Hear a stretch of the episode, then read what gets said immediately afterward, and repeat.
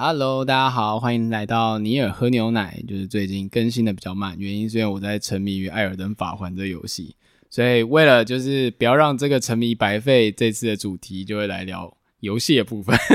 你意外的很诚实哎、欸。对啊，我们现在今年目其中一个目标是要当一个真诚的人的。我还以为你要就是又要瞎掰一堆借口之类的。没有没有没有。不过我先说，就是我之前其实他出来的时候，我就很想玩，甚至因为。它是一，我知道它一定会是一个很难的游戏，嗯，然后又是一个三 D 游戏，所以其实我觉得如果让你来实况来玩的话，应该会蛮有效果的，嗯，就是我讲的效果是包含好笑跟玩的，但大家不会觉得很无聊吗？就是看到有人一直死掉之类的，不要，就是应该会很想帮你加油这样子。哦，谢谢，谢谢你这么看得起我。对，但我实际去玩了之后，我其实就是为了想说，那我自己先玩一下好，结果一玩就沉迷进去，嗯，然后实际玩了之后，我觉得。看这游戏真真他妈真的太难了，对，就是连我我我不能不敢说我玩游戏很厉害，但至少空洞骑士我是全破的全成就，嗯、但是光是这样我去玩这游戏，还是觉得这游戏真的太难了。对，你是大概要玩多久啦？我加起来应该有四五十个小时了吧？哦，那也不少啊。累积起来的话，但。就是我今天会想讲这个游戏，是因为我觉得它真的很难，可是也真的很好玩。我在我们在录这一节的时候，我已经写了一篇很短的 IG 的推荐文，就大家应该有看到。嗯、呃，我我读了也是觉得，哎、欸，这个充满爱意，哎。对，但是就是实际上在玩的时候的体验，应该就是一边骂干，然后一边又回去玩这样子。这听起来很多 M 哎。是啊，应该说玩。这个这家公司游戏人差不多都是这个心态，这样子。嗯、我们现在应该如果顺利的话，就讲完《艾尔登法环》，会再推荐另外两款游戏。但如果我们法环就讲很久的话，这集就专心聊法环也 OK，这样子。嗯嗯嗯。好，那先稍微讲一下《艾尔登法回》法，马上念错，《艾尔登法环》是那个就是一个很知名的游戏制作人宫崎英高出的，他们旗下的 From Software 就是这家公司出的游戏。那宫崎英高之前有名的就是《Dark Soul》黑暗灵魂跟《之狼》，大家应该这个比较知道。嗯嗯，嗯，因为他在《Dark Soul》的时候，他比较算是一个小众喜好，就是我们呃，人家讲说魂系游戏，然后它是一个很高难度，然后你死了之后，你累积的经验值会掉在那个地方，然后吸引你去拿，然后它是以高难度的 BOSS 战闻名，所以在当时魂系列比较算是你知道比较 hardcore 的电玩爱好者。那到了《之狼》之后，就是因为大直播时代，就是所有的直播主都在播，所以渐渐他们的游戏就被主流市场接受，甚至连现在都还有直播主可能在直播《只狼》这样子。嗯嗯嗯。那这次的《艾尔登法环》，它最大的噱头就是它是找那个《冰与火之歌》那个乔治·马丁来做世界观构建。哦哦，我现在才知道这点呢，就是有种难怪的那个心情。对对对，就是它混了很多很像神话或者是克苏鲁的元素在里面，所以。我比如说，就是光是那个游戏美术跟整个故事宏大的规模，你就会觉得哇，这是一个大作这样子。嗯嗯嗯。而且啊、呃，好，我稍微讲一下故事背景好了。虽然我刚刚有给你看一下大概影片，但我对，但是因为他刚刚给我看的影片，基本上我觉得比较像是一个很快速的 clip，就是说玩有多痛苦的一个东西。对对对，我看了并没有对于这个故事背景有什么了解啊。对，好吧，《艾尔登法环》的故事讲的是在一个叫做交界地的神话国度这样子，然后。你所扮演的主角是一群叫做褪色者的战士。嗯，那交界地是一个被所谓的、呃、他们在世界上面有一棵很像世界树叫黄金树的东西。那在交界地的子民们受到黄金黄金树的赐福，生活在上面。但是，呃，你所待的这个群体这一群褪色者就是被剥夺了赐福的人。然后他们是也很像是为了使命，为了夺回赐福，为了夺回荣耀，所以要去。把那个艾尔登法环，就是游戏里面，你就想象它是一个类似魔戒的东西，哈，把它凑齐这样。嗯嗯那呃，会有，其实这个就是游戏一开始告诉你的背景故事。总之就是一开始，呃，交界地的王就是类类似他们王室有内斗跟崩坏这样子，所以艾尔登法环就被敲碎，四散各地。那拥有这些碎片的半神们，就是王室的子民，呃，算是他们的后裔，这样就是那些半神，就是大家开始互相争夺这些碎片，所以你就是要在这个。群雄割据的时代，杀出一条血路，然后成为艾尔登之王，这样，嗯，这是大概的背景故事。嗯、当然，如果你有去细看它的历史，其实它背后是有非常多阴谋交织在一起的，嗯，对，所以它的故事本身就非常的宏大，然后，而且其实它有点像克苏鲁的元素，就是，就是它游戏里面其实有很多的，就是类似异世界的异神在干涉交界地这个地方，嗯。就是你在里面遇到会有不同种的怪物，比如说看起来很像僵尸、很腐烂的那一种，或是看起来超怪、超大的虫子啊，然后异形生物什么，就是他们其实是来自不同世界的神，去把这些怪物放进来，然后去干想要侵占。交界地这个世界这样哦，oh, 我刚刚看的是觉得还蛮有趣，就是说，呃，因为我之前都只有瞄几眼，没有很认真的看，但是我刚刚比较认真的看了以后，觉得，呃，每一只怪物的美感其实都差蛮多的，然后跟我说的差蛮多，应该是说造型设计上，就是我觉得很有趣这样子，对，他们好像都是不同世界观里面出现的，但都蛮好看的。对啊，就是他们很会设计怪物跟 BOSS 这样子，然后。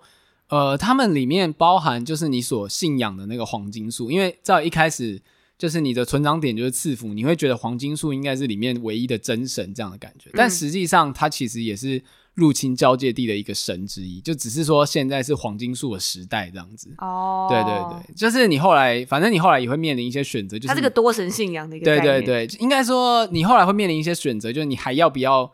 就是跟着这个赐福，就是听从黄金树上面，它会有一个叫无上意志的东西，就是你要不要听从它的指示，或者你也可以背叛它，会影响到剧情的走向，嗯、大概就是这样子。对，好，那我们就说回最关键的游玩好了，就是呃，From Software 这家公司就是以他们高难度的设计闻名。那其实我觉得这次《艾尔登法环》的设计已经算是相对友善很多。第一个是存档点很多，嗯，就是。你不会像以前一样，就是你要绕路绕很远，然后就是你死掉，你会不知道，你会很焦虑，就是你不知道从哪里复活这样。而且这次蛮体贴的是，很多的那个 BOSS 前面都会有一个存档点，就是你死掉可以直接从 BOSS 的房间旁边醒来。听起来很理所当然，对不对？但以前是没有的。所以以前就是，如果你死掉，还要从很前面，对，你要绕很长一段路，然后走去打 BOSS，就整个过程都是充满了 pain，又要再重来这样子。对，就是所有，我觉得我前面其实黑暗灵魂我没有玩，就是我就试玩一下，但我真的觉得操作太卡，就放弃。但我真的觉得破完黑暗灵魂的玩家，应该都要在身上刺一个 I love pain 这样子。天哪！而且因为这次《艾尔登法环》就是你扮演那个吞噬者，有很多职业可以选。其实我觉得我强烈推荐，就是如果没有玩过这类型的游戏，你就一开局就选法师类的就好，因为真的会轻松非常非常多。嗯，就是你如果玩近战，就一整个就只有痛苦而已，不管怎样就是无尽的痛苦。所以你是玩法师吗？我前面是玩近战，但它中间有一个可以重新配点分配，就是重新选职业这样子。嗯嗯，就是它可以重新，也不是选职业，应该说重新分配你的能力点数这样。我就后来就转成法师，我说我觉得我们不要再这么痛苦了，不是，而且我跟你说，因为呃魂系游戏的特性就是我们在那个空洞骑士那一集有讲过，就是它的叙事是非常的碎片化的，所以包含游戏里面这是它优点是缺点，就是我之前有讲过，我很喜欢游戏一上手的时候，我马上就可以开始跑开始玩，我讨厌各种教学，嗯，但正因为它没有各种教学，所以。你很容易配点配错，或者是走错地方哦。有时候，我到很后来才知道说，其实这游戏你去加攻击力，就是其实没什么意义，就是因为你再怎么加上去，非常非常有限。但是你只要把武器升级，那个攻击差别就很大。嗯嗯。可是偏偏游戏里面你会拿到的。如果你有打的话，就是会你会拿到一个攻击需求点数很高的武器。你会傻傻就会跟他加，哦，你就会想说啊，那我要把攻击给加上去之类的。对对对，然后你加上去之后，你的血量、耐力什么都没加，你后面就会超痛苦，因为所有不用说 BOSS，就连小兵砍你两下你就死了。呃，那你玩这个的时候，你会去查攻略或者是什么的吗？我前面三十个小时都没有查，因为我就想说我要自己认真玩。但是我也推荐大家，就是因为现在满 YouTube 都是《艾尔登法环》的攻略影片，然后。我会说，其实这件事情应该算是降低了它的难度很多。因为简单来说，就是你打不过的话，你只要去查攻略，去农等级就好了。但是这样其实会失去很多探索的乐趣，因为我觉得这这个整个世界的不确定性就是它最大的乐趣。嗯嗯嗯，就是呃，这一点就看你喜不喜欢。就是我觉得这游戏 不知道算是它的优点还是缺点，就是你永远不知道你会得到什么东西，就是你可能。打了一个网，打了两个小时之后，最后拿到一个你根本不能用的法杖，这样。但它确实是一个神装，可是你根本不能用。就是你如果完全不查攻略，自己乱逛的话，很容易发生就是。你在前期的时候已经打到一堆乱七八糟的东西，但你你完全不知道那个东西是干嘛用的。嗯，它比较不像是呃 step by step，就是说你会先遇到这样的东西，然后你拿到你打完这个拿到的东西是刚好符合你现在等级的东西什么的。这样。对，而且甚至如果你是那种属于探索的很细的玩家，你会找到一些传送门，就是把你传到你现在根本不能去的一些地方。嗯，就是呃，它的它虽然是开放式的世界，但基本上还是有剧情限制。就是比如说。在某个剧情之后，你才能进到某个区域，这样。嗯、但是你会居然会找到一些传送门，会直接把你传到你还不能去的地方。可是，可是我我好奇，那像是这个设计是为了什么？那他其实会故意做一些断点，要么就是那边还太难，人家摸你一下你就死，就是真的路边随便一只龙虾什么碰你一下你就死了。嗯、但是另外就是他还是会用一些方式卡你，可是也是有玩家很认真的在找，就是这种破解的方式。嗯嗯嗯嗯。呃，那我重新稍微讲一下，就是其实我觉得它游戏还是有一些引导玩家的地方，比如说这个大家都知道，有玩的人都知道，就是你开局的时候，你走出就是你开起始点的一个地方，你就会马上遇到一个骑马的守卫，嗯，然后强的要命，就是你一般根本打不赢，那叫那个守卫就叫大树守卫，然后那个王被放在那边的意义就是告诉你说，你其实可以不用打他。这是一个、哦、可以绕开，对，这是一个开放世界，就是你打不赢你就你就走这样子，打不赢我们就逃啊，逃了我们练强了之后再来打。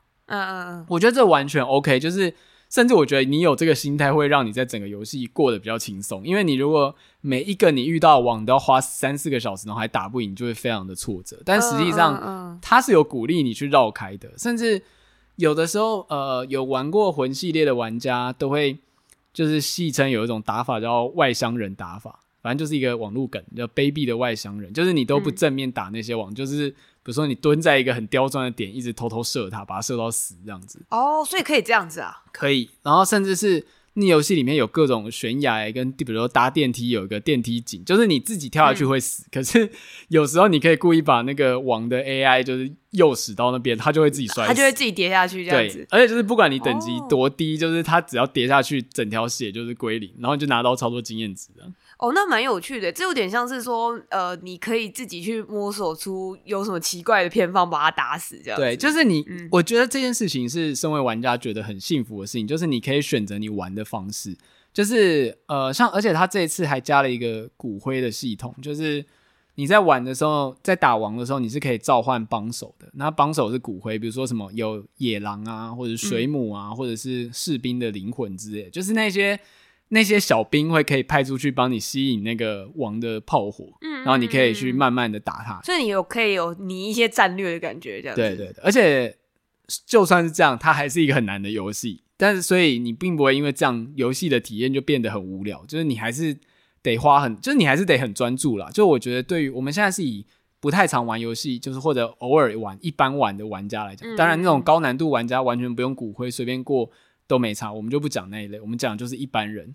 我觉得即使你用上了所有可以帮忙的手段，它还是一个很难的游戏。嗯嗯嗯。如果你是完全没有看攻略，乖乖照流程走的话，对。可是我觉得，就是你刚刚说说它其实是有些提示或者是什么的，我觉得可能真的是蛮有效的，因为呃，我身边还蛮多普通的。朋友怎么说？就是平常不一定有真的很积极来玩游戏的朋友，甚至都在玩这个游戏。我其实蛮意外的，因为我之前有就一开始就有听说这游戏非常难，然后我就想说，哎、就是他们连这个好像偶很偶尔才玩游戏的人也很认真的沉迷在里面，那是不是他有什么很厉害的地方？这样子？对，我觉得主要就是它的世界观架构的够完整，而且就是你在，因为那个地图真的超大，就是你知道。你一开始在他的呃，忘记了他的初始之地叫尼姆格福这个地图，然后你会觉得、嗯、哇，这个地图好大哦。然后等到你过了第一个 boss 之后，你会发现哇，这个地图真的好大哦。然后等到你过了接下来 boss，就会发现就干这个地图也太大了吧，就是你知道不管怎么走，而且你走完了一般世界的地图之后，你会发现哇，还有天空世界、隐藏的城堡，还有地下世界这样，嗯、就是它大到你真的根本玩不完，因为有太多。乱七八糟，甚至你可能去乱逛就会捡到神装，你可以完全不去打主线也没关系。嗯嗯，就是我觉得上一次给给人有这么自由的感觉的，真的就是《萨尔达荒野之息》。我已经很久没有，应该说我自己玩游戏也很久没有游戏能够让我这么沉迷了，就是。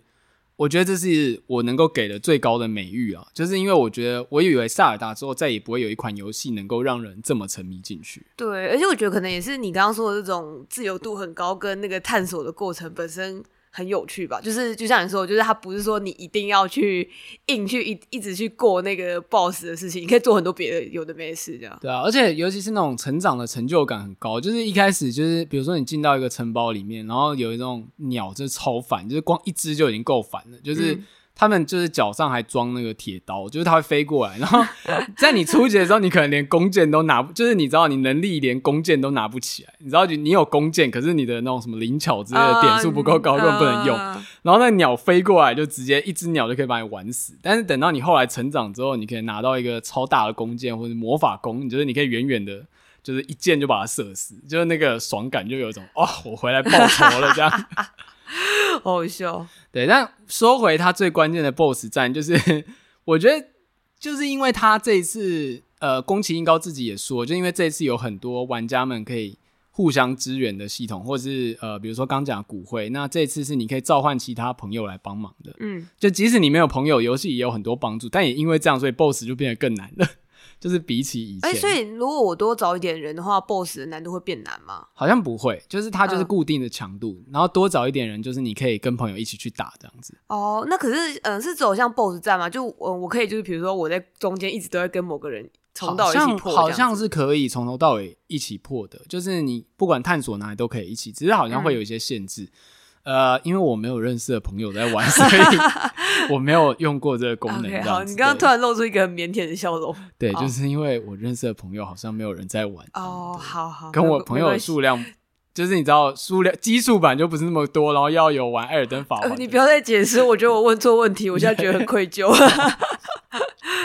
好，那总之因为这次游戏有很多帮助，所以 BOSS 的难度也变得非常高，甚至我觉得他有点鼓励你用。就是奇怪的打法把它打过去，因为你如果真的正面战斗，就是就是拿一支刀一把盾，然后直接打他这样。对，那真的非常难。而且我觉得那是一，它的难不只是说他摸你一下一两下就会死啊，这个就很难。嗯、但重点就是因为他们血又很厚，所以。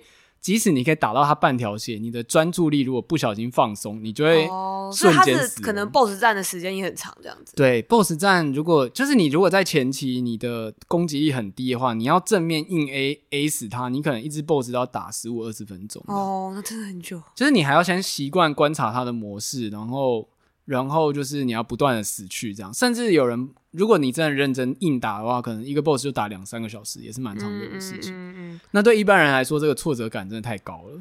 对啊，而且我不知道一般人有两三个小时可以一天有两三个小时可以玩游戏吗？说不定都不一定。嗯，我们之前有讲过啊，减少睡觉时间就有。而且刚刚你给我看的那个影片片段也是让我觉得蛮印象深刻的，就是呃，因为他他这个人就是那个。玩的实况组，他应该是从前面前期就是新手，然后一直玩玩玩到打到 BOSS 最终 BOSS 嘛。然后，但是我会有种好像这个角色的装备或者是造型看起来都很朴实的那个心情。对啊，就是其实你没有，其实这游戏说实在啦，就是除非你打到一些真的超级盛装，不然。我是觉得以 BOSS 的敌人的伤害程度来看，你穿啥其实根本没差，哦、就是哦，你就穿你觉得好看的装就好。因为说实在，有了魔法之类打中的，你还是感受得到就是差异。但是就是反正大部分的敌人，除了前期的小兵，到后期敌人摸你两三下，你还是会死。所以哦，甚至你裸体可能都也没差多少。甚至有一派就是裸装派，就是拿很强的装备，但因为很强的装备可能很重，那会占重量，嗯、你重量太重会变慢，所以。他就干脆不穿装甲，对对对，反正怎样对方摸你一下，你都会死，所以没差这样子。哇，不是，而且尤其在打 BOSS 的战的时候，很常发生，就是你第一下没有闪到，你觉得哦，我还有血，我还有体力，我赶快闪第二下，但因为你的角色。就你知道被打到会有那个硬直，就是会僵直在那边。嗯，他就第二下、第三下你就死了，所以超快，从头到尾你知道，就是你就是不能被摸到那一下，你被摸到你就完了。所以你有没有穿装其实根本没差。哦，对我觉得这也是蛮让人意外，就是不知道我不知道，因为我对于游戏的印象就是，例如说哦，你前面这样子，比如说哦，比如说你的防御率或什么各种拿到装越来越好，你应该在后面会越来越不容易。一招就死掉的。呃，有啦，攻击上面是有差异，就是你可以攻击力很强吧。嗯、前就是我觉得这是等级制 RPG 的一个，也不能说弊病，但就是特点。反正就是你浓到等级够高，攻击力够强，嗯，很多王见面就是瞬杀，可能就五分钟就结束了。嗯、可是实际上他们摸你还是很痛，对，就是他们的伤害一直都是很痛。我觉得这游戏只要把他们的伤害降低个，就是不知道十趴，不要。七十趴、八十趴，就是它就会变成一个普通的游戏，差太多，七十八十八也太多了吧？不是因为他真的打到真的是太容易死，但就是到了后面之后，甚至你明明就觉得哇，我已经超强了这样，但是你到了新区域之后，还是会觉得我怎么好像又回到脆弱我，我好像跟一开始根本没差这样子。我天哪！而且刚刚那个你还有跟我分享说你在家里面玩到很崩溃，然后还开始摔东西。我想说哈。是有这么严重？没有，因为我就是真的太气，然后但我没有摔摇杆，因为摇杆很贵，所以我就是会抓起卫生纸往墙上丢，这样可恶这样子。I hate this game, I hate it 这样，fuck 这样。OK OK，对，就是而且我就怕就是吓到我室友。我们最近有搬新室友进来，我怕吓到他这样。对啊，就是有一个人莫名其妙没把自己一直关在家里面，然后一直喊一些什么 fuck 之类的。而且这件事让我想到，我大学的时候也是住在一个出租公寓，然后楼上也有一个大学男生也是打游戏，然后就是。就是整天会大吼大叫，我那时候还想说，没有人打游戏可以这么吵这样子。你现在就是这个人，好不好？对，我现在知道了。对。然后呃，我但是我觉得那个打赢那个王的，就是那个成就感是无可比拟，尤其是你没有看攻略的话，嗯嗯嗯，你很认真努力的自己打赢的那个感觉，是我觉得比玩任何其他游戏都还要大的。嗯，因为就像你刚刚说，就是可能连那个方法都是你自己摸索出来的。对，而且我真的我真的觉得不要介意说。你是用一些很奇怪的外乡人打法，就是你只要打得赢，那就是你的实力这样子。甚至我现在即使我已经打到一个程度了，就是我已经开到地图的最后面，但是很多的头目，我只能说我打赢的时候，我觉得那是运气，就是刚刚好那一次打赢了，但我没有把握我再打赢第二次。但是那个还是你努力的成果了，就是只要你在不违反游戏的。规则下去赢都算是你的实力，我觉得这样想就好，嗯、会比较健康一点。对，不用太要求自己吧，这个游戏就已经很难了，不用这样子啦。对啊，而且就是因为现在有很多那种就是什么前期拿神装啊，去哪里拿神之装备，去哪里练等的资讯。总之，你打不赢，你就去查攻略是可以的。但是我觉得建议自己先去试一次。嗯嗯，对，因为你如果一开始就去捡神装。或者很依赖一些攻略上面的打法，你到后来就是你会变成照着攻略在玩这游戏，就是你其实从头到尾你的实力没有成长。你如果没有经过至少一个王，就是让你磨一两个小时，你的操作技术是不会进步的。嗯，对，因为那游戏就是其实你真的是要很锻炼自己的专注力。比如说你要在玩的时候同时思考，比如说哦，甚至我觉得有个方式很像，其实实况组们。我后来会觉，我前面会觉得很厉害，说就是实况组不是都可以一边玩一边讲嘛，嗯，就是会觉得哇好厉害，就是哦现在要来到第一下、第二下、第三下，但实际上我觉得这是帮助自己思考的一个方式。哦，就是你真的在玩的时候，你是要去算的，比如说那个王回来，你就自己在心中数，OK 一。二好三，我要闪了，这样子就是你要有这个意识，你不能靠直觉在玩。呃，比如说它会有一些规律或者是什么的。对对对，你要去读它的那个攻击模式，然后再想办法自己去克服它。呃，所以你自己在家里面玩也会把它念出来吧？呃，有时候会不自觉喊出来，就是 OK OK OK 这样子。对。我也开始训练自己身为实况主的这个部分，这样子。对，但我觉得像我之前我说回来说，为什么不让没有办法让你玩？有两个原因，嗯、第一个是它真的还是太难，就是对于连三 D 四点都转不好的人来说。就是可能不要到网，就是前面光是路边一个小兵，可能你就会被 A 死。而且你可能有点太看得起我的耐心了，我应该会觉得哦，算了，好累哦。我 甚至很怀疑能不能走到第一个城堡这样子。我天哪！然后第二点是，就是那个游戏很吃，算是蛮吃硬体的资源，它的硬体基本需求就蛮高，嗯、所以如果同时要做直播的话，可能会很困难。不过我在想说，也许我们可以找一天来用录影的，就是。一边玩，然后我录影，你就直接拍那个荧幕这样子，直接剪 剪成片段就好。这个应该可以办得到，就不用网络串，应该也会蛮有趣。就像以前看那个康纳菜鸟玩家在玩游戏，也是也是那样子，没错，对对对。对啊，说了这么多，总之这就是一个非常训练心智的游戏。可是如果你能够熬过前面那二三十个小时，这个游戏就会越来越好玩。嗯，因为当你有一定的实力，虽然你还是很容易死，但是。你已经死习惯了，所以你去探索的，就是你知道探索那个门槛就会大大降低。而且我觉得很多人其实不是打不赢，是因为中间放弃的。第一个就是那个打王的过程就是太耗耐力，或者太执着了这样。然后第二个是因为里面的网都长得很大只，那个威压感很大。对啊，我刚刚看的时候，我就是我还一直问你说，为什么每次都那么大？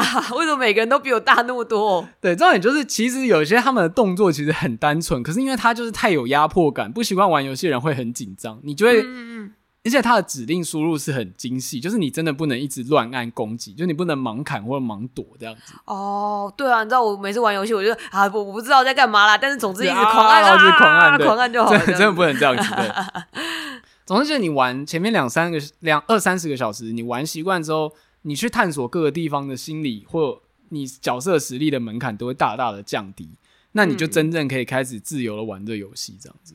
嗯、哦，听起来真的是一个很像是你要。有一定的跨过一定的考验，那个门槛，你才可以开始享受这个游戏。对，但我接下来我刚刚都是称赞，但是我现在要讲就是这游戏的缺点。我觉得最大的缺点就是那个平衡性的问题，嗯、就是呃，这游戏的平衡性真的很诡异。有一种就是他们花了可能我不知道他们可能花了三年在磕这游戏的各种细节，但最后三十分钟把平衡性就输入进去就结束了，这样 这样的感觉。这平衡性是指什么？各方面，刚刚讲的是战斗难度，就是。太多的敌人真的是随便摸你一下你就会死，就是这个真的是我觉得稍微可以调整一下。然后第二个是，就是这游戏的奖励机制很很奇怪，就是有时候会发生说，有一些莫名其妙的路边小怪打下去经验值超高，然后有一些看起来很难打的敌人，然后经验值超低。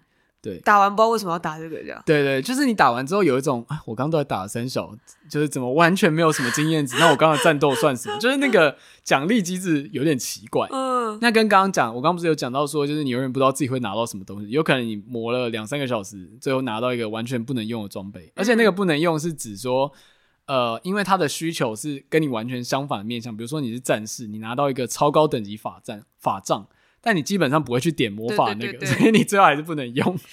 呃，但是我觉得这个是不是就其实跟你刚刚前面提的那些，呃，你觉得有趣或是有点随机感的的部分是有点一体两面。对啊，这就是那个自由性的那个差异啦，就是你必须自由跟就是你必须自己处理这些问题，需要取得一个平衡，这样。对对对，对。然后奖励机制，我觉得是最大的问题，就是比如说像。前面现在网络上有一个那个刷经验值的方法叫滚铁球，就是你到一个法师的塔前面，然后就有一颗陷阱的铁球，嗯，然后大家就发现那个铁球掉到谷，就是你闪过那个铁球，它掉到山谷底下。你会得到两千的经验值，哎，就是那个铁球是有经验值的，嗯，它算是一种敌人，然后所以刷铁滚铁球的方式就是你一直在那边来回跑，哦，你就一直躲那个铁球对，躲铁球独挡，躲铁球独挡，然后你就可以刷到一定的等级。但是这个就是很奇怪的部分，它不是靠小兵或敌人，而是这种东西。就有时候有些东西的经验值莫名的高，然后有些敌人又莫名的低，所以我觉得如果他稍微调整一下，就那个成就感的来源会大一点啊。嗯嗯，对啊，嗯嗯。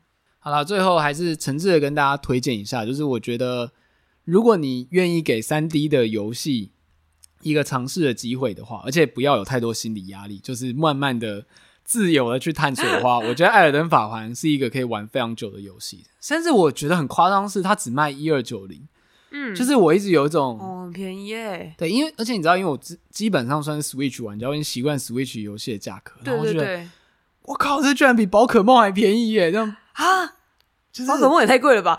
宝可梦原片很贵啊，一五九零、一六九零，然后《艾尔登法环》才卖一二九零，搞什么？啊、我讲的是 Steam 版的价格啊，对。哇，可是不过我还是觉得很不可思议。而且我就想说，哎、欸，那个《之狼》也才三四年前，他们居然可以，虽然他们可能是同时这个项目有在做，但居然可以这么短时间内，然后推出一个完成度这么高的作品，我真的是有吓到，这样。对吧？不过虽然现在网络上就是有很多人在做它攻略，但是因为官方大家也知道说那些攻略的这些 bug 的地方在哪里，所以渐渐的这些很容易的打法就会被修掉。哦，所以它会一直更新掉是是？对，它已经更新了蛮多个版本。然后前期有一些大家比如说很好刷经验值的道具或很好打王的武器，就都被改掉了。对，我们刚刚看到有一个好像是不是是打 boss 的时候，然后他如果侦测到那个很很小的动作的话，他就不会，应该说他就不会被 trigger 这样子。对对对，就是呃，他是一个最终 boss，然后就是你打他的时候，他会读指令。嗯，呃，但这个我不知道，这个我不知道他现在有没有修掉，但我知道他修掉的是。用来打他很好的、很好打的武器，就是被调降很多，嗯，嗯，不然就是整个超破坏游戏体验这样。可是这样子很那个哎、欸，就是这怎么有一种就是他们应该要早就发现这些事情啊？怎么会是我们已经开始玩了，然后在那边偷偷修？没有，这其实蛮，我觉得以它平衡，就是以一般的武器来说，已经做好。这个可能就是因为我觉得就是因为这游戏太受欢迎了，嗯、所以有很多玩家会去找各种刁钻的组合，就是真正的 hardcore 玩家会去帮忙大家找到这些组。一般玩家其实根本可能不会想到，或者你根本没有想到能拿到这个装备这样子，而且。这游戏后来大家开始已经开始走火入魔，到研究一些很奇怪的，就是飞天跑法或穿地图的方式。这个游戏也出来没多久吧？对啊，就三个礼拜这样子。到底大家是怎样的玩法啦？没有，主要是因为他的角色可以跳，然后你知道，只要角色能跳，这游戏就很容易出事。因为跳其实是一个很复杂的判定，就是它跟高低差有关，嗯、所以只要游戏里面有跳这个机制，很多时候都会有，比如说你可以把王。跳到一个踩点，他就摔死，或者是你可以用一些奇怪的方式，就是跳到不该到的地方，然后你就过去了，这样子。哦、嗯，这在游戏设计来说，只要加入跳这动作，其实就会很难，因为那种就是在跑那种 speed run 的玩家，就会很很喜欢去找那种很刁钻的点，比如说，哦，我在这里先跳，按下攻击，诶，好像就会有一帧的判定时间，嗯，嗯，然后你就可以再跳一次之类，就是他们会去找这种东西，对啊。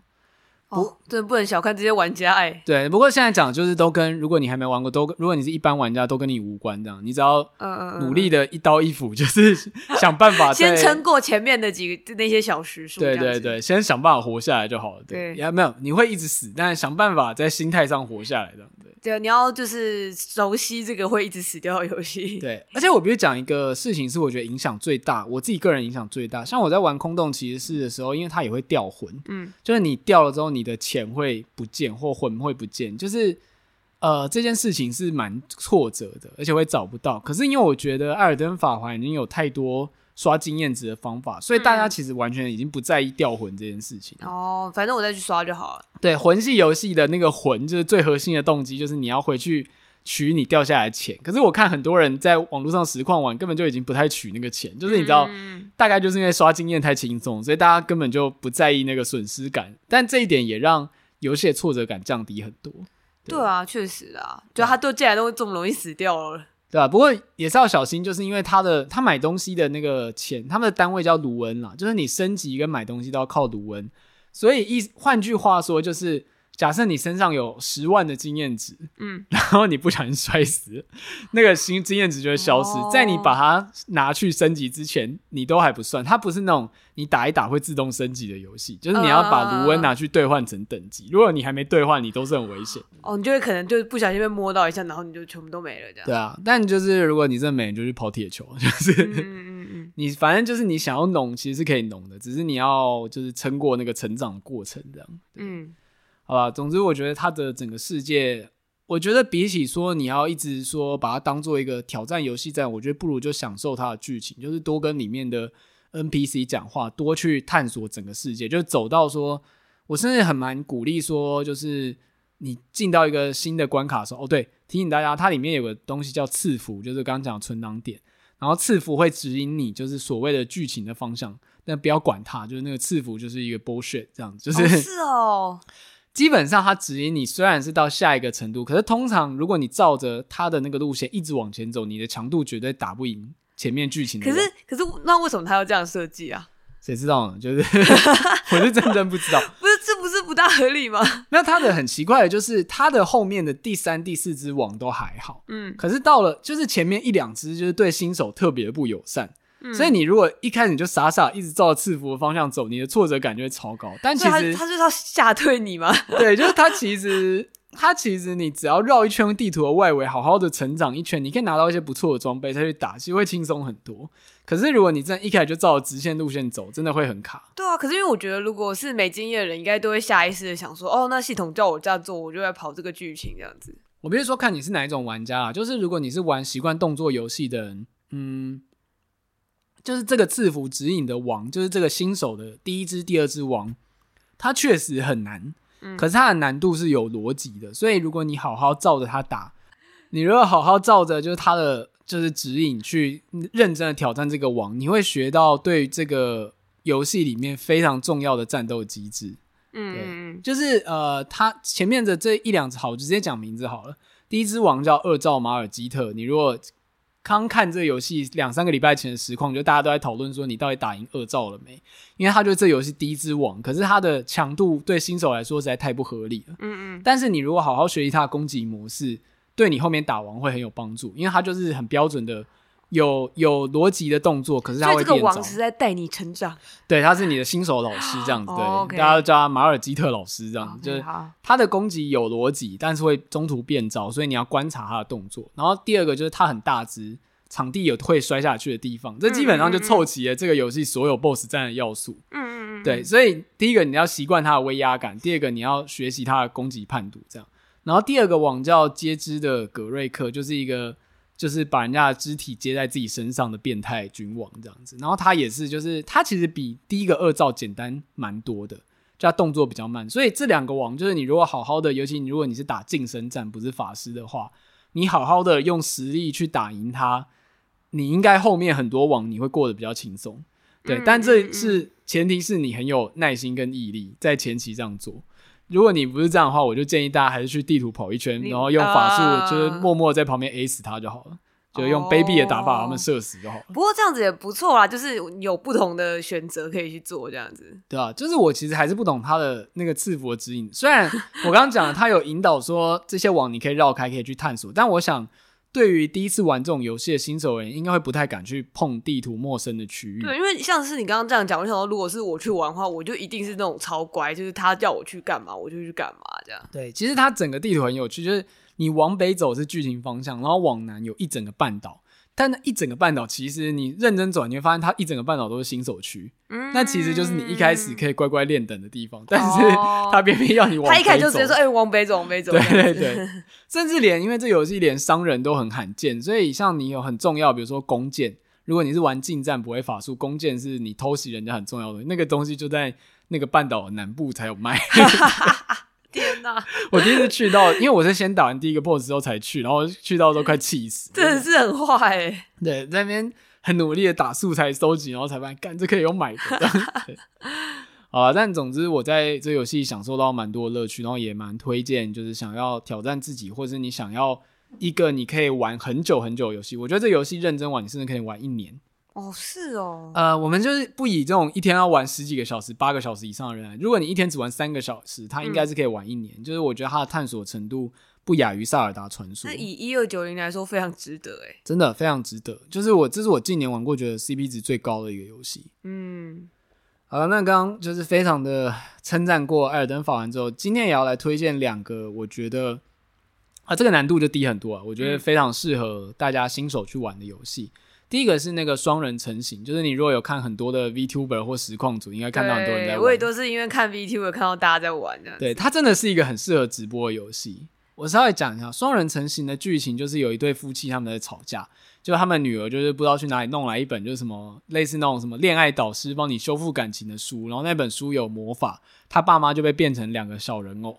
然后这两个小人偶就要在他们的家，因为他们变得很小，要在他们家中大冒险，嗯、然后想办法恢复原状。大概是一个这样荒谬的故事。之前就听说说什么呃情侣吵架、朋友吵架之类的，玩这个的话就也可以和好哦之类的。没有，可能会继续吵架，吵更严重这样子。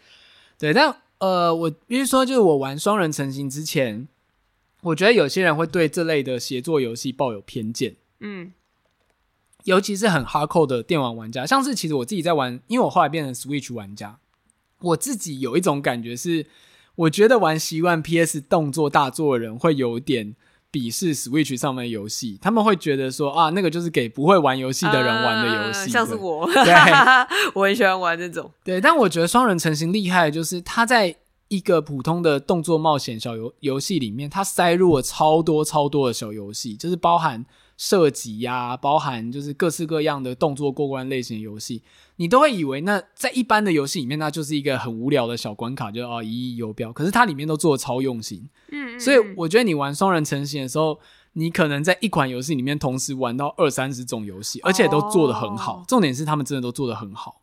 对，不夸张的说，所以它是那一些小的关卡什么的，很像是融合了各种类型这样子。对，比如说像它中间有一段是开飞机，有一个人要操纵方向，有个人要操纵攻击，然后它的那个刺激感其实已经完全跟空战游戏很像了。哦。虽然它的桥段非常的短，可是它的那个刺激感非常过瘾。然后里面就是有非常多哦，还有一个我记得很多片段，就是你要到一个地下洞窟，然后有很多忘记是虫吧，对，很多类似幼虫这样，然后你要一个人要拿。橡胶枪把它们黏住，一个人要用火焰把它们烧死。嗯、对，然后就是这个游戏的这种，比如说射击游戏的部分、空战游戏的部分，完成度都非常高，完全不亚于就是，甚至我觉得有时候比专门做这类型的游戏还好玩。好玩对，我觉得这点真的很厉害。哇！我玩的时候真的是惊艳，所以。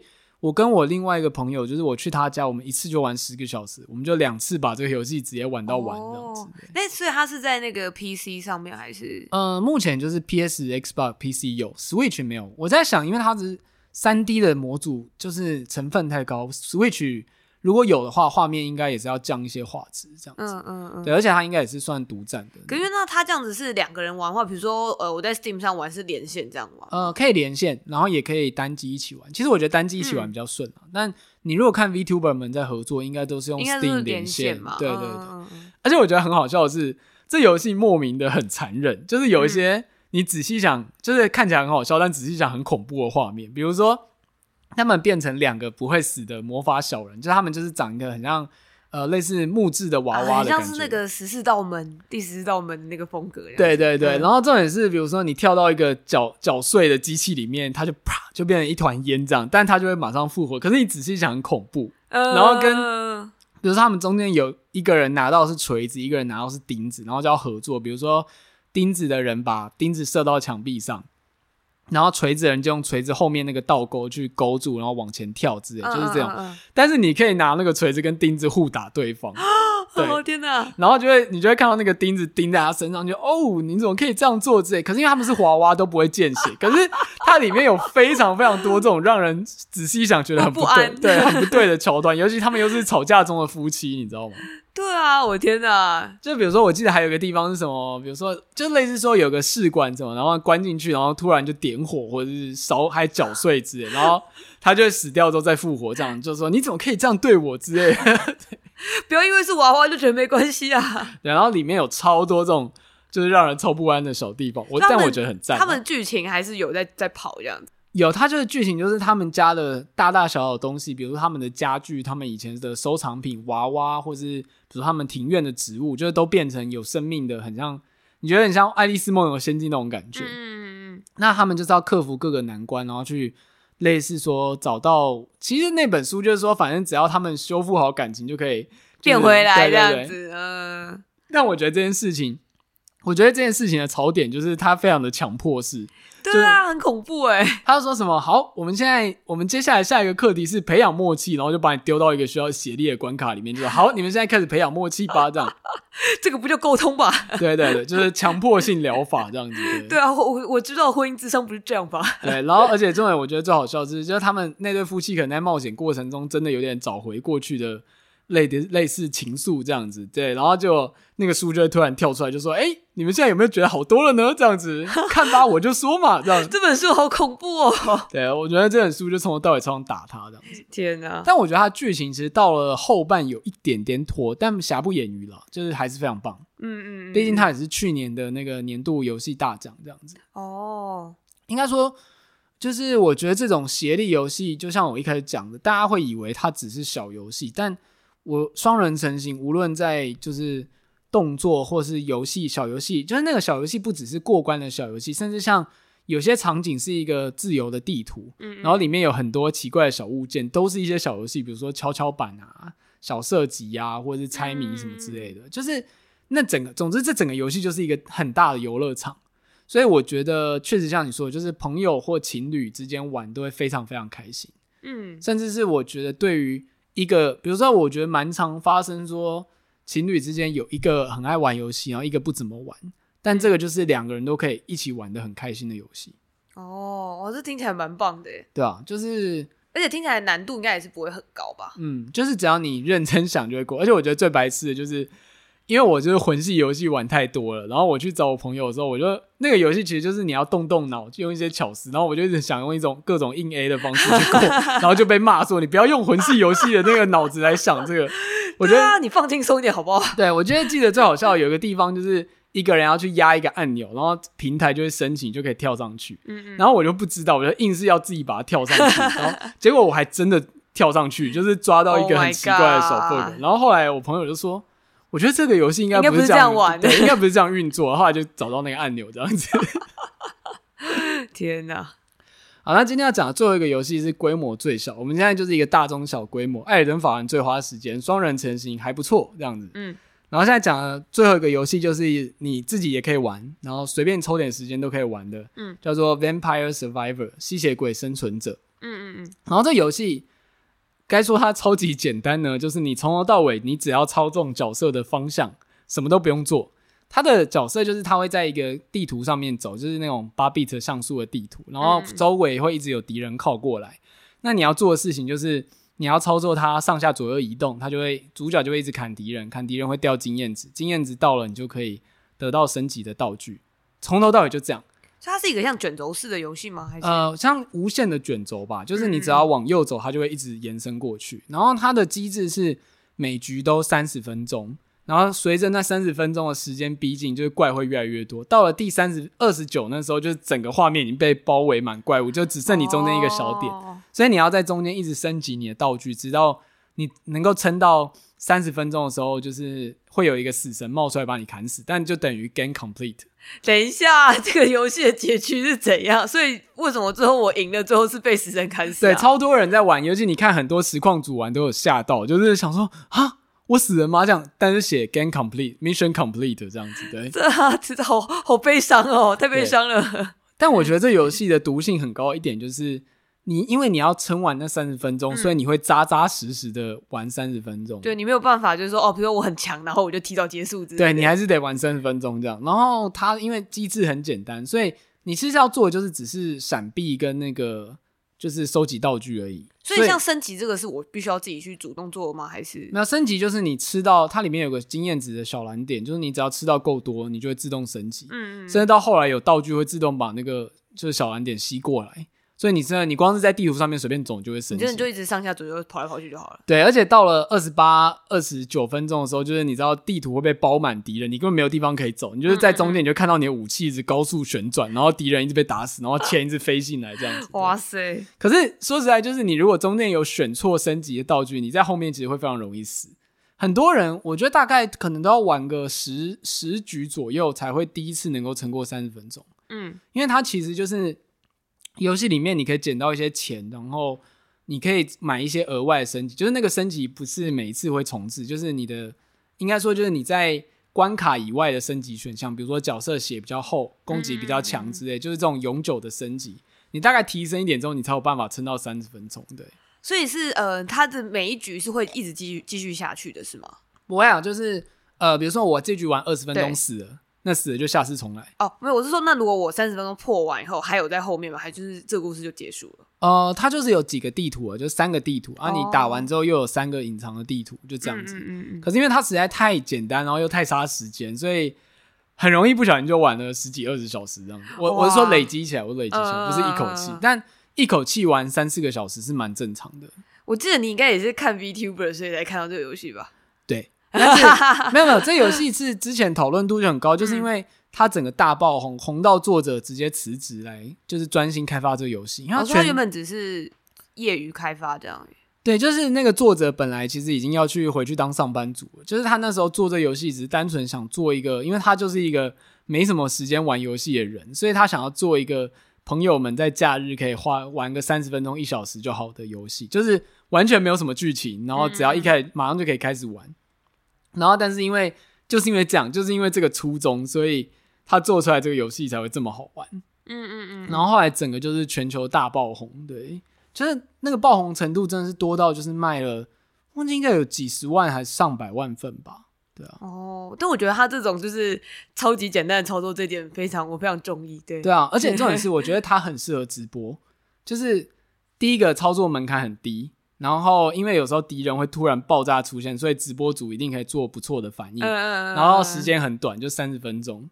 像是《艾尔登法环》，虽然很多人在玩，可是像我觉得像 Twitch 的那种很会玩游戏的实况组，很适合直播《艾尔登法环》。嗯，可是像比如说像 Hololive 这种 VTuber，他们其实不太适合直播法环。甚至你知道，日本已经有乡民会唱衰说啊，我们就看 Hololive 什么时候会什么时候会放弃玩法环这样子，就是就是因为它太难了，然后难到你可能玩的时候太专注，你很难讲话或做反应，跟它整个太长了，就是。我不知道大家对于看直播怎样，就是我其实没有很在意直播主一定要把直播的游戏打完，可是有些人会很在意，觉得你既然开实况，你就要把它玩到。对，可是你这样子小时数就要开超级多这样子。对对，就是会占掉你太多时间。那当然，像 Twitch 上面大部分是比较 hardcore 的游戏实况主，嗯、那。他们很会玩游戏，再怎么久，大概也是可能五六十小时就把它破关了。而且大家看就是想要看他们很会玩游戏这样。对对对，所以像法环就是我觉得不太适合像 VTuber 这种比较轻量的游戏直播组。对，但像 Vampire Survivor 就非常适合，因为反正它也没有一个结束，你玩你开一次开两次其实都可以这样，你就开到你可以打过那三 三十分钟就好。但我觉得也因为这样，所以 Vampire Survivor 被就是直播之后，大家就很容易去玩，然后因为它又非常的好上手。所以就是很适合大众的游戏。嗯嗯嗯嗯嗯。说实在，它这个规模就是其实甚至做成手游也可以。哦，对，因为你只要操作上下左右就好了。蛮适合，所以它是 PC 上面的游戏，这样吗？嗯，对，现在就是 Steam 上面的游戏。但我猜以它红的程度，之后可能会一直到 Switch 上。现在就是只要是什么红的小游戏，最终都会移植到 Switch 上。对对对，最后都会到 Switch 上。我觉得《Vampire Survivor》给我的感觉很像，我不知道我之前有没有介绍过，有一个游戏我很喜欢，叫《Downwell》。呃，《Downwell》叫做如果中文它叫翻下井战略吧。哦，有有有，你上次以前有介绍过。对，就是往下跳。那可是那个《Downwell》也有像是那个英文的谐音，“You go down well” 这样子。哦。现在反正那个游戏就是你一直往下跑，然后你每次死掉就会从最上面重新开始。我觉得《Vampire Survivor》很像这类型的游戏，你就想它是一种。无限的地层的感觉。嗯嗯嗯嗯嗯。我之前常常看到你没事的时候一直在玩那个游戏。哦，对啊，我现在手机有装。我我想不到怎么打发时间的时候，我就开始玩那游戏。而且因为我觉得手机的操作感很差，所以我永远都玩不到最下面。我每次都在第三、第四关就死了。我之前你跟我说它有谐音的时候，我就一直想说它是不是可以叫中文可以翻下戏下井？对，气死！下戏有种摔死的感觉。对啊，然后又下井，不错吧？对。好，那总之就是我觉得这三款都非常的推荐大家玩，而且我觉得这三款游戏会让我认真的去思考说什么是好玩这件事情。像《艾尔登法环》式的好玩是那种整个世界非常的华丽完整，然后就是你可以做到任何事情，你有一个很棒的英雄成长旅程的好玩。嗯，然后像双人成型，它着重的是两个人之间的互动感，可是它剧情不用很长，它是一个可以完结的游戏，像。我觉得《艾尔登法环》基本上属于玩不完的游戏，它当然有剧情可以结束，可是你知道，认真的玩家就是结束之后，他就是想要把这整个世界都翻遍，就像萨尔达一样，嗯，就探索别的事情一样。对，到现在都还有人在玩萨尔达荒野之息，就有点像那样的感觉。然后像《Vampire Survivor》则是一个非常轻量级，但是却可以让你很快感受到快乐游戏。然后它就是薄利多销，嗯，它好像才卖六七十块吧，我记得。嗯，可以想象，总之很便宜啦，总之很便宜，总之。但是就是很多人都可以玩，所以我自己觉得，有的时候你会看到有一些开发公司，就是前面雷声大雨点小，或者是说就整个规模设的太大，然后反而大失败的案例，就会觉得这些这些成功作品的规模，其实我觉得蛮可以当做大家的参考的。嗯，有的时候其实玩家要的就只是一个快感，就是我觉得这种这很看你的初衷是怎么样。比如像我觉得魂系游戏就是很贯彻我讲的那个精神，就是玩家不是巨婴，就是你不需要什么事情都别人来教你。其实我很讨厌这样，就是我很讨厌日系 RPG。哦，对，就是因为日系 RPG 有太多要调整、要学的东西，然后有太多繁琐的剧情，然后会让一切都变得很像在跑流程。可是我我自己的感觉就是说，身为玩家，我们是有。主导权的人，所以我不希望我像个巨婴一样，就一切都要别人来教我。你是自由的，对，我是自由的这样。然后我觉得魂系游戏很贯彻这个精神。那像刚刚讲《Vampire Survivor》，就是他就是一个没时间玩游戏人，所以他要做一个任何人都可以花一个小时马上玩的有快感，所以他就只留下了，你知道他只留下了上下左右操作而已。对对对对对。可是他人就可以很好玩。其实我觉得《Vampire Survivor》的你。短期的上瘾程度不亚于《艾尔登法环》，因为你会一直想要玩下去。嗯嗯。然后像双人成行，我记得那个公司就是他们上一个作品也是一个逃狱的协作游戏哦，所以他就很努力，他很努力在就是想就是协作这件事情可以怎么样好玩。我觉得蛮感人的，因为我觉得除了 Switch 本家之外，我觉得有一阵子厂商很不喜欢出协作游戏。嗯，呃，有了，就是唯一代表就是 Overcook 嘛。嗯，但除了 Overcook，你好像很难举出一些其他好玩的协作游戏。对，而且我觉得 Overcook 感觉人数好像又更多一点这样子。对，大家会觉得协作就是一个小游戏，没有办法变成一个认真的游戏旅程的感觉。就是我刚刚讲嘛，大家对于协作玩家有种不知道游戏性上面的歧视，就会觉得说，哦，那就是不太会玩游戏人、呃、才需要玩这种小游戏，好像打发时间用派对游戏这样子。对，所以我觉得这几个游戏让我看见是他们的开发者背后。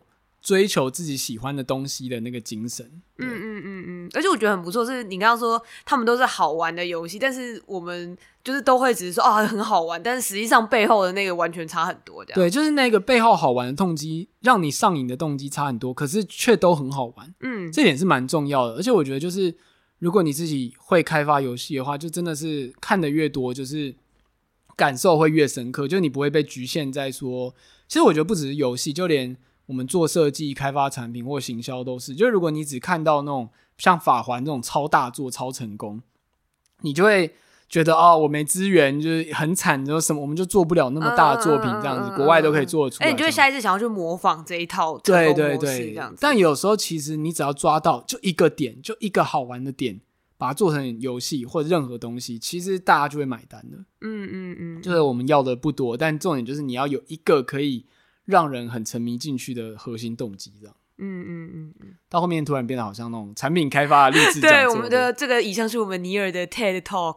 对，谢谢大家。没有，因为我自己好像就因为工作的关系，常常就是会发生那种，就是看到国外就是很棒，我们也来学它，或者是什么。有一个 idea，然后越长越大，这个还蛮像台湾常见的思维。对，或者是有个东西本来大家很专心在做一件事情，结果突然之间啊，老板看到一个东西很新很酷，我们就去试一个，然后开了很多线之后，最后什么都做不好这样子。嗯嗯，而且可能连原本有在做有顾好的东西都没顾到这样子。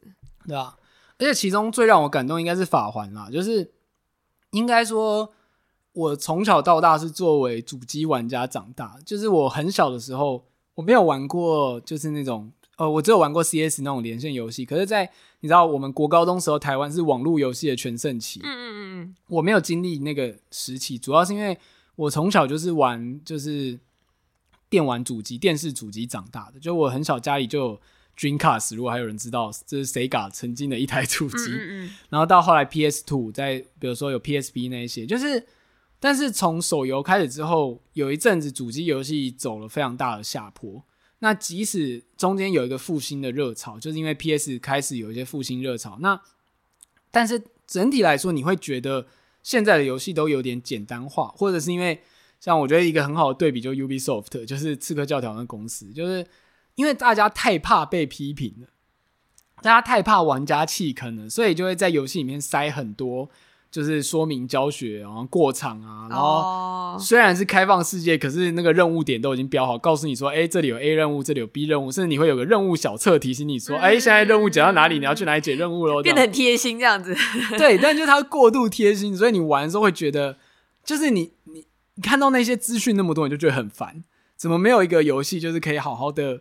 让你自由的去探索，自由去玩，而且有一定的难度。嗯嗯。那我觉得上一款有成功达到的是萨尔达，而且其实萨尔达平衡性做得很好。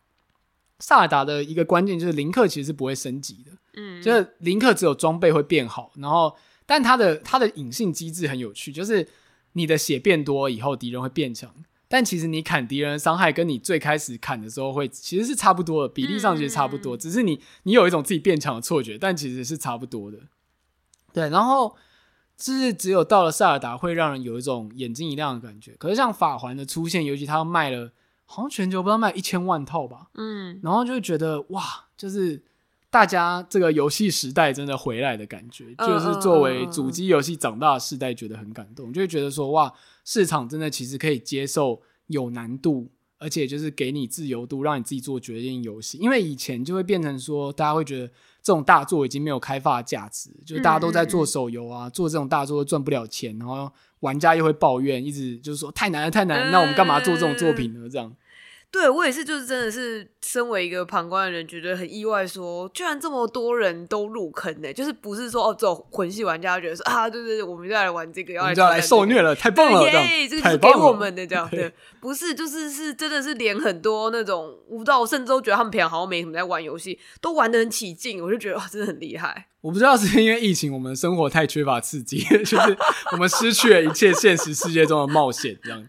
没有，就是说这个跟现实世界比起来，其实没什么这样子。对，不过要我说的话，我觉得核心原因真的疫情应该真的有影响，就是大家愿意投入为居家娱乐投入更多时间跟成本。然后第二个是，我觉得大直播时代的到来，就是包含我们讲 VTuber 什么，多少都有推广的作用，嗯，就是让一切玩游戏可以变得很有趣，因为。我觉得高难度游戏的缺点就是，以前你如果自己玩的时候，你只能去看别人就是很帅气的过关。前以前的游戏直播其实是这样子。对，我觉得是从 VTuber 兴起之后，大家才发现，就是哎，原来游戏玩的很烂或者反应很大也很有趣。哦哦，所以会让人有一种这些游戏即使我玩不好也很有趣，也没有什么关系。对对对。对，虽然当然这一点我相信以前 Twitch 也有这类主打这类的直播主，但我觉得 VTuber 的出现应该。确确实实的有让这件事情被意识到，嗯，对，甚至我真的是因为看 VTuber 才开始重新燃起对游戏的一些热情。说实在，我觉得可能也是因为呃，Twitch 之类的时候，有时候那个游戏实况的他们的 TA 是也是在玩游戏的游戏玩家，哦，对，会觉得你打的很烂，很很不入流的感觉。对，对，但是像 VTuber 的那个在看他 VTuber 的人，很多人其实根本也没在打游戏，这样子。对对对，对，对啊，我觉得这整件事情就是。啊，就是让我觉得，嗯，活在这个年代真的太美好了。哇，这个最后结尾超级正向哎，对吧？就会觉得好棒哦，这是宅宅经济的胜利，这样。这个标题应该直接改改做“活在这个时代真是太好了”。对，我真的觉得蛮开心的，而且现在就这边疫情就可以很合理的，最近疫情又开始紧张起来，就可以很合理在家打游戏。天哪！我今天，然后之前疫情有点虚出那个。